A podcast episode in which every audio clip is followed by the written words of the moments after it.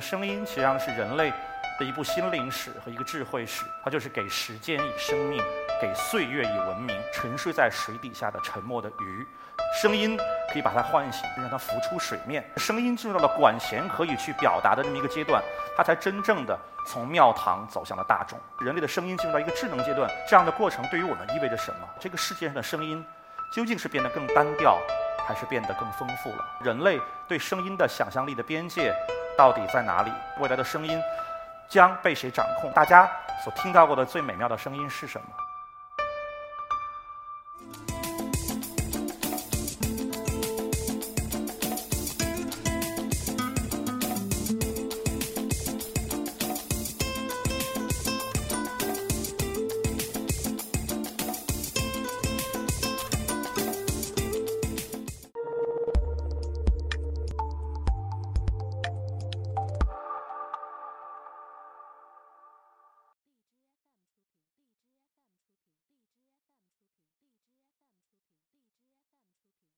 大家好，我是一刻 Talks 讲者骆一航 Thomas Law，科技媒体 Pinwest 品玩创始人。作为一个科技媒体的创始人，作为一个内容生产者，呃，我不是跟声音有特别特别强烈关联的人。对于我来说，声音可能是另外一种东西，它意味着是 voice，它是一种意志，它是一种意见的表达。那么，我认为这个讲也是声音一个非常重要的维度。那么，我觉得声音实际上是人类的一部心灵史和一个智慧史。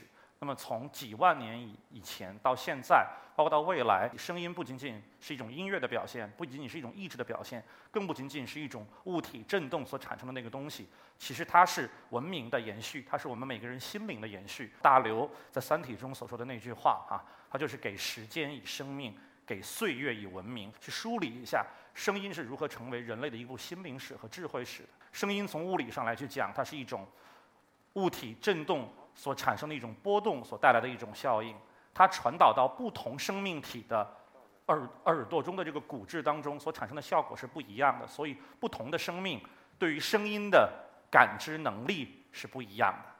那么我们人类坦率地说，其实是对声音的感知能力比较差的一种动物。狗的视觉能力是比较差的，它的声音，它的听觉能力是非常好的。它们对于声音的强弱。波动声音的不同的细节的特质，能够掌握的比人类更好。人类其实并不是非常善于感知声音的一种动物，但是人类是最具有智慧的一种动物。声音是文明，是给岁月一种文明。那么这种文明从一开始，其实声音作为一种乐器，作为一种音乐的声音的开始，本身就是文明的产物。因为《礼记》的乐记中去讲过这样一句话：“乐必发之于声音，行于动静，人之道也。”那么这句话的意思就是说。声音的起，呃，音乐的起源来自于声音，声音直接创作和生产了音乐，声音图画文字，它是它是它是人类最早的用来人和人沟通的一种符号。它最先的应用也不是娱乐和消费，在最先的应用实际上也是宗教、礼乐和政治，把它是作为一种文明的这样的一种表征去作为开始。那么这是声音的第一个维度。那么声音的第二个维度，声音是一种通灵，声音是有通感的。那么这个这里边有一句话啊，“陈灵可动之以声音，基石可感之以精诚。”说这句话的人叫葛洪。这个葛洪是一个晋朝人，是一个炼丹术士。啊，在那个时候，在魏晋南北朝的时候，会炼丹的人就跟今天搞人工智能的人一样，是被当时的普罗大众认为是可以看见未来的人。那么葛洪就是在当时这样一个可以看见未来的人，他一边炼丹，一边做中一边做中草药。他讲了这样的一句话的意思，就是说，声音能够让。我们很多跟我们有着不同禀赋和不不同属性的东西，都能够让他们和人类之间产生通感。比如沉睡在水底下的沉默的鱼，声音可以把它唤醒，甚至让它浮出水面。基石可感知以精诚。那么哪怕它是一个机器，它是一块石头，那么因为声音的原因，你可以看上去让它拥有不同的灵性和不同的东西。那么这个就是所谓的声音的通感和通灵。那么声音还有具备一个最常见的一个东西，就是情感啊。南朝宋的鲍照的《拟行路南》《拟行路南》里边去讲到说，声音哀苦鸣不息，羽毛憔悴似人鲲。这个鲲就是秃头的意思。通过声音表达出了一种愁苦的情绪，然后被人所感知到。那么声音还是爱欲的一种体现。说到声音和爱欲，我觉得有的同学可能就直接就想到了另外一个层面上就想歪了。大家知道李渔强是清代一个。写东西非常昏的一个作者，我引用了一句比较隐晦的话，他说：“你看卧房门起，想是曹小姐听见声音，知道小生在此，又出来探望了。”这个曹小姐是一个关在闺房里面的妙龄少女，她听到外面的声音是一个年轻的少年的这样的一个音色。每次她听到这个声音，她就忍不住要打开闺房的门，因为声音她对一个年轻的男性产生了兴趣。这个是关于声音的爱欲。最后还有一个东西是关于声音的意志。刚才我们去讲到了，那么我去引用的一句话就是这个毛泽东的一句话哈。他早年写过一篇文章，叫《关于正确处理人民内部矛盾的问题》。他说，正是因为一个党同一个人一样，耳边很需要听到不同的声音。那么我想，呃，这句话里边的声音指的就是意志。那么我想，这个也是在当代的这个日日益多元化的一个社会，我们每一个人所都所需要去尊重，都所需要去。包容的这样的一个东西，那么这是声音的意志。所以我们刚才我们谈到了声音的各个维度啊，我们谈到了声音的文明、声音的通灵，包括声音的情感、声音的爱欲，然后包括声音的意志。我们再去看一部从技术和载体和媒介角度的一部声音史。那么这部声音史，实际上更多的，实际上也是我们整个人类关于声音、关于文明的这样的一个科技的这样的一个演进。最早的声音就是天籁。风声是天籁之声，雨声是天籁之声，雨打芭蕉的声音是天籁之声，鸡叫是天籁之声，犬吠是天籁之声。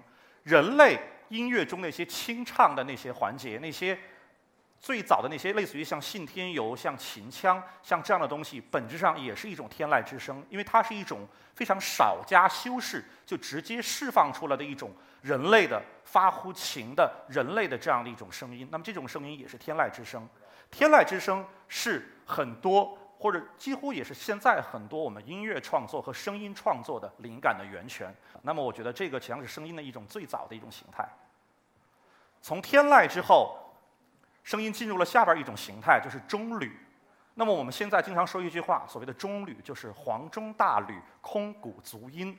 黄钟大吕，空谷足音的意思是这个声音它是非常经得起历史的敲。打敲和历史的检验呢，它是经常能够荡气回肠，能够回荡在人类的文明长达数千年的历史的东西，我们管它叫做钟吕。那么钟吕其实是用器乐创造出来的一种声音，所供奉在宗庙、所供奉在社稷当中所使用的这样的一种音乐的载体，它是人类文明、人类教化、礼乐和政权体系的一个基本的这样的一个保障和这样的一个基本的一个载体。钟吕之后，人类有了机器。就是随着人类的文明和生产的发展，有了机器，机器本身也创造了一种声音啊。木兰辞的第一句，我相信大家都会去背，那句话叫“唧唧复唧唧，木兰当户织”。那么这个“唧唧复唧唧”就是最早的这种手工业时代的木质的这种编织机器所发出来的声音。那么包括后来人类进入了蒸汽时代、电力时代，很多东西都会发出声音。比方说，蒸汽机的声音、电笛的这种声音、电铃的这种声音，它都是人类历史上，呃，进入了这种生产文明时代之后所产生的一种机器所产生的一种所谓的机器天籁，它也成为了后来人类的音乐的声音、人类的这种所创造的音乐的声音，包括后来的电子音乐、智能音乐的声音中的一种非常重要的灵感和一种取材的元素。有了机器的前提，声音进入下一个阶段就是管弦时期，就是管弦，就是现代音乐的一种开始。我们包括我们的钢琴、这种小提琴、大提琴，还有包括我们其他的一些，包括在呃其他的一些音乐形形态。那么这些音乐形态本身它是机器工业产生到一定之后的这样的一种产物。人人类的声音进入到了管弦可以去表达的这么一个阶段，它才真正的从庙堂走向了大众。在中吕时期，声音是完全是庙堂之上的，是一种宗庙的声音。那么到了管弦时期，包括在中国，就当这种东西变成了。这种我们看到的古筝、琵琶的时候，那么这种声音它开始逐渐的，它才开始去进入到大众。管弦之后是数字，那么数字时期的音乐其实我们就比较熟悉了。过去人类的几十年，我们被各种各样的数字的音乐所笼罩，包括早期的电子琴，包括后来的一些电音。iTunes 的出现，它是让人们能够更随时随地的携带声音、释放声音、创作声音、上传声音的这样一种方式。数字声音之后是智能的声音。